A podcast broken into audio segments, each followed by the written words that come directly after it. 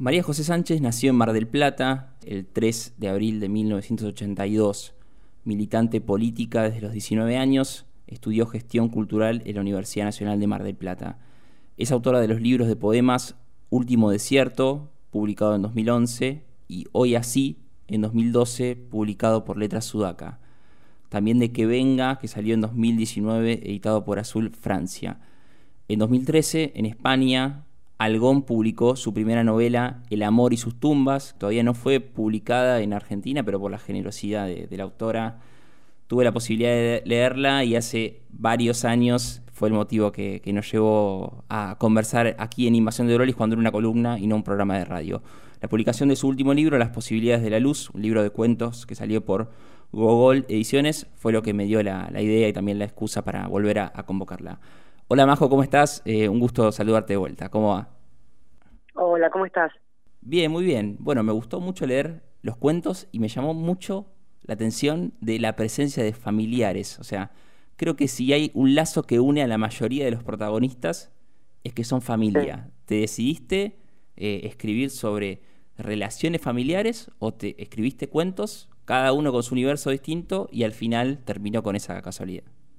Mira, eh, sucedió con algunos de los textos, en particular creo que el, que el primero, el que inicia el libro, que encontré una especie de registro en la voz de una niña en ese caso, eh, o sea, un registro que era en primera persona, en presente, bueno, que me, me, gustó, me sentó cómodo, y a partir de ahí me di cuenta que cada vez que tenía una idea nueva, por ejemplo, para un cuento o, o, se me ocurría o continuaba algo que estaba escribiendo, eh, como que naturalmente intentaba volver ese registro. Si se quiere, a veces, bueno, quizás hayas visto que esa, esa niña de diferentes edades, a veces más chiquita, que parece de 6, 7 años, a veces más grande, tipo una preadolescente, eh, está ahí a veces dando vuelta en, varios de los textos. Bueno, ese registro que, que tiene que ver también con una nena que cuenta cosas de su familia, usualmente, como vos decís, me, me sirvió como de guía también y, la verdad que me, me, acomodé bastante a eso. Y, y el tono familiar, el tono cotidiano, hogareño, digamos, eh, eh, doméstico, te diría un poco también, eh, parte de ahí. Y parte también de recuerdos incluso, que, he utilizado mucho para este libro. Muchos de los cuentos tienen, o, en el inicio, o en alguna parte de la trama, o en algún lugar, alguna muchos, no todos, claro, alguna experiencia mía de mi infancia, algún recuerdo que, que, que o me sirvió para, para darle eh, diferentes contenidos o alguna vuelta de, rosca, digamos, en, términos eh, literarios, eh, algún texto o para incluso iniciar y contar eh, alguna breve historia familiar o alguna circunstancia de mi familia, adornada, por supuesto, rodeada de ficción, mm. pero pero también esta cuestión familiar tiene que ver con algunas experiencias personales. Después también noté una, presencia muy grande de el peligro, ¿no? Con un corrimiento siempre muy fino de la, de la realidad. Una mujer que está encerrada eh, y que luego reconoce a su captor en otro lado, una niña que ve a una persona que aparece en un ambiente muy inhóspito, muy rural, y que no le dice nada y que no sabe qué va a pasar con eso. Eh, la idea esa del peligro eh, o el peligro en lo cotidiano también te ayudó a, alcanzar el vértigo de los cuentos donde todo se resuelve muy rápido y tenés que encontrar siempre un final que, deje pensando al lector? Mira, eh, nunca lo había pensado así como lo planteas vos, como, eh, como una variable, digamos, eh, el peligro o distintos tipos de peligro. Me pasaba más por pensarlos desde otro lado, más de lo fantástico, como poder contar incluso esto, que algunos tengan alguna experiencia eh, personal, alguna memoria mía, algún recuerdo de algo que me, que, que, algún flash así de infancia, eh, y rodearlo, eh, ficcionalizarlo desde lo fantástico, desde incluso cierto tono eh, quizá de suspenso, podemos decir, no lo había tomado con, eh, en esta en esta coordenada que vos decís desde el peligro, pero sí, eh, muy, muchos de ellos, ahora lo pienso, eh, y sí hay como una eh, no como un abismo permanente y todo es muy finito y todo se puede eh, nada romper rápido y, hay eh, toques así de, de, cuestiones no sé si paranormales llamarlas porque no no me parece me parece como demasiada palabra para lo que terminé escribiendo pero esto de cositas fantásticas, como sumadas a, lo que podía ser más cotidiano. también eso me, en algunos textos me, me siento cómodo y fui por ahí en varios. Claro, bueno, me ayudó a sacar esa conclusión la cita que, que tenés de King, donde de repente es un pueblo donde está todo bien hasta que se va todo al demonio. ¿Crees que pudiste haber tomado algo del autor más allá de la, de la, de frase que, que, abre uno de los cuentos? Mira, eh, ojalá, eh, porque es uno de mis autores favoritos desde toda mi vida eh, y me parece un genio, realmente un genio, pero eh, no sé si escribo en ese tono, no, no, no, no me reconozco, digamos, en, ese tono, sí quizá en esto de, en cualquier circunstancia, eh, voy a entrecomillar, normal, eh, como hace King, te aparece una, no sé, cualquier cosa, un payaso asesino, no sé.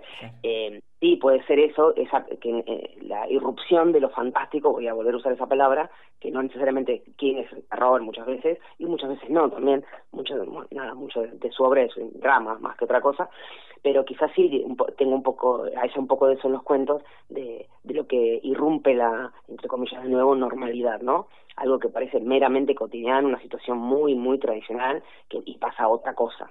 Eh, eso sí también, eh, eso sí me, me, parece que puede, puede asociarse a, aquí. Y después los relatos que cruzan la niñez están todos eh, con una carga muy grande de ternura. O sea, vos escribís de una niña con los ojos de una niña, ¿no? Tenés esa, esa, esa habilidad de, de, aún con tu experiencia o, o siendo una persona eh, de unos 40 años, ¿no? 40, redondito. Poder escribir como esa niña que fuiste o esa niña que fueron otras niñas que conociste y que vos metamorfoseas en ese personaje. Y uno de los cuentos eh, me gustó mucho que es se llama Cómo domesticar a los caracoles, ¿no? O le estoy pifiando ¿Cómo, sí, Cómo domesticar un caracol. Cómo domesticar un caracol, donde yo conociéndote o conociendo tu, tu militancia, que también lo, decía a la hora de presentarte, es como el camino más largo, ¿no? Es como si fuera una gran metáfora del camino más largo, o vos que siempre sos una persona muy comprometida con, los derechos humanos. Eh, ¿Crees que el cuento muere en el cuento o que en algún punto también eh, lleva una, una firma o un sello de, eh, de cómo sos vos o de cómo entendés las cosas vos? Mira, ese en particular es uno de los que tienen una experiencia real, de base. Contá, eh, un poquito si querés, yo no me quise meter para no dar spoiler y que después me termine. Pero bueno, un poquito nada más, no, contemos cómo termina, pero bueno. Eh, el cuento un poco va de... Era, esto era en la secundaria, donde los recreos hacíamos carreras de caracoles, aunque suene extraño, la carrera duraba centímetros, por supuesto, pero mucho tiempo, que era todo el recreo, y eh, se había dividido, había dos bandos muy eh, drásticos, vamos a llamar, y, cada, y había dos caracoles, ¿no? el bando de los nazis, porque tenía la esvástica pintada en la carcasa, y el, el bando de, no sabemos, no me acuerdo bien por qué razón, pero de los judíos, imagino que era por simple oposición a los nazis, que en nuestra mente de 14 años, 13 años, nos parecía que tenía que ser así. Eh, estoy segura que nunca, nunca, nunca ganó el judío, nunca. Siempre ganaba el otro, no importaba lo que hiciéramos, no importaba nada, las estrategias que le pusiéramos, que el otro que, siempre algunos compañeros que jugaban con ese, no les interesara, ya les estuviera sin cuidado, ni miraran, aún así siempre perdíamos. Ah. Y pasó así, digamos, ¿no? Y dura, habrá durado, viste cómo es estas cosas, en eh, estos furores, digamos, en a esa edad que pueden eh, ser tan apasionados como breves, ¿no? Eh, habrá durado, no sé, un mes, no me acuerdo, pero, pero recuerdo que nunca, nunca ganamos, y aún así aunque sabíamos prácticamente que iba a ganar el nazi, jamás de los jamases nos hubiéramos permitido apostar al ganador. Eh, apostamos al perdedor porque era nuestro y porque no era nazi y no queríamos nada tener nada que ver con eso y hasta nos enojamos con nuestros compañeros por haberle puesto originalmente eh, una bástica arriba eh, por lo que significaba en sí mismo, ¿no? Pero eh, lo que quise hacer con ese cuento, más allá de tomar una, una, una anécdota de, de la secundaria, eh, eh, sí, un poco hablar de esa circunstancia de intentar, intentar, intentar, aunque incluso sepas que, que, que no se va a poder, que no se va a lograr, no por repetir eh, como los locos intentando eh, repetir lo mismo, intentando eh, encontrar resultados diferentes, sino justamente por el hecho de, de intentar, como decía Galeano, ¿no? Claro, ¿Para qué sirve caminar? Y bueno, para justamente seguir. Eh, para eso sirven los horizontes, ¿no? Para caminar hacia ellos, como eh, no solo como utopía, sino como hecho mismo de fáctico de, de, ejercicio de la vida. Sí, sí, mira. Así que puede que haya un poquito de eso también. Había escuchado miles de juegos que pueden hacerse en un recreo, pero el de domesticar a caracoles, meterlos en una caja de fósforos y sacarlos a correr en un recreo, que aparte vos decís, el, el cuento tiene un montón de sutilezas, ¿no? Que el recreo duraba muy poco tiempo para la velocidad que puede llegar a, a, tener un caracol, ¿no? Entonces las carreras no, es que terminaban... Para la garra que le poníamos a esos 15 minutos de nuestra vida. Y, si alguien se iba al kiosco a comprar un alfajor, era ¿viste, el traidor miserable que, que bajaba la bandera y no quería participar más de la carrera. Bueno, y después otra cosa que me gustó mucho es la, la relación o la, o la pregnancia que vos le das a, tu literatura, me atrevo a decir en que en general, a la ciudad de Mar del Plata, ¿no? Recién vos decías, era mi escuela, por más que no, no esté nombrada qué escuela era, como que hay un montón de escenarios o de guiños al lector mar, marplatense, ¿no? Claro, un colectivo, por ejemplo, que, que vos nombrás y, y, de repente nosotros sabemos cuál es, sabemos su recorrido, sabemos por dónde pudo haber sido ese cuento. Eh, ¿qué, ¿Qué dimensión le da a lo que escribís hacer que tus historias pasen en Mar del Plata? Creo que en líneas generales, no, no solo con esto, eh, escribimos de lo que sabemos o por lo menos en mi caso, escribo de lo que creo que sé. Em, y eso tiene que ver también con los escenarios, porque los, los escenarios construyen eh, otras situaciones, no solamente eh, dar el, espacio físico. Yo creo que los escenarios también eh, pueden conformar o, atraer identidades. Creo que Mar también depende cómo la utilicemos, digamos, porque en el caso de la literatura puede ser un reflejo de nuestra identidad o de nuestra permanente construcción de la identidad eh, puede ser también eh, la forma en que nos ven otros, me parece que, está bueno también eh, jugar un poco con, con eso, pero insisto, es lo que creo que sé. Cuando escribo sobre esas experiencias, es lo que yo sé, cuento un, hay un recuerdo ahí, es algo que sé, y lo que le pongo alrededor es lo que siento alrededor de eso y lo que me, me, me, me surgió intentarle y ficcionalizarlo, pero, perdón, pero creo que, que sí, creo que sí, que es, eh, es así como, como vos decís, y lo uno un poco lo anterior, ¿no? A, a, este, a esto de escribir sobre lo que uno sabe, sobre el territorio que uno conoce en todos los sentidos, eh, eh, a las experiencias personales, a, a los pequeños detalles como una esquina que podemos llegar, si la nombras de alguna manera determinada, eh, quienes vivimos acá podemos llegar a identificar, el recorrido de un colectivo, una plaza. Eh, gusta el anclaje, me gusta eh, eh, la raíz, digamos, de las cosas, me gusta eh, esto de la identidad, hacer, me gusta en todos los sentidos de la vida, no solamente cuando escribo, me gusta eso, fortalecer identidades y poner a Mar del Plata como escenario, eh, nombrándola o no, de, mis textos, me parece que es una forma de aportar a eso. Y después también noté que sobrevuela sobre algunos de los cuentos la idea del mandato, ¿no? En el sentido más amplio del, no sé, del padre que tiene un negocio y quiere que su hijo o su hija continúe con ese negocio, de cómo quiere que sea eh, en un sentido más amplio eh, de sus elecciones. Eh, la idea esa del mandato te ayudó a juxtaponer esto que empezamos diciendo, que son las relaciones familiares que cruzan varios de estos cuentos. ¿La idea de mandato te, fue el combustible para que escribas alguno de ellos o, luego quedaron ahí en el resultado final que se hable de algunos mandatos? Sí, creo que ambas cosas, un poco de ambas cosas. Eh, también eh, me parece que mm, esto de escribir sobre cuestiones cotidianas, eh, en lo cotidiano, por lo menos de hace, no sé, 30 años cuando fue mi infancia, eh, esto de los mandatos estaban fortalecidos o quizás eh, no estaban tan cuestionados como, en la actualidad. Entonces, me parece que terminan surgiendo casi naturalmente si queremos eh, contar más, o, en este caso si quiero trasladar un poco el pasado a, un cuento, ¿no? Entonces eh, termina surgiendo a veces, eh, por lo menos en mis textos me parece a veces de manera quizás más obvia o grotesca, pero, también es una forma de, contar lo cotidiano, que a mí es lo que me interesa. No, no sé si podría escribir historias, eh, no sé, inverosímiles o, o, más ambiciosas. Me sale esto, ¿no? Hablar de, de un rato lo que pasó una tarde hace mucho tiempo, de, de, no sé, cuestiones muy pequeñas, de, sensaciones, quizá haya cuentos que se basan en, en, en la sensación de un recuerdo, volver a experimentar en el cuerpo lo que nos pasó. Hay un cuento que, que trata de, de una nena que, que tiene unas experiencias con unas gallinas que cree muertas. Mm. Eh, entonces el, cuento no se trata solamente del recuerdo, sino lo que le pasa en el cuerpo a ella cuando de golpe se encuentra con ese recuerdo.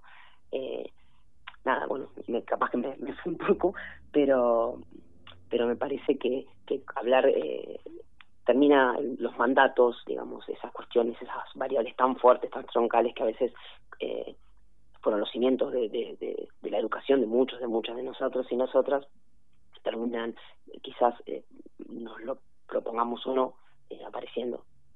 Eh, Juan Carrá hizo el prólogo, eh, habla de que para, según su lectura, la clave está en el tono que vos lográs. la clave está en la narrativa, en el tono que se construye en cada texto y en todos a la vez. Así es como finaliza el prólogo.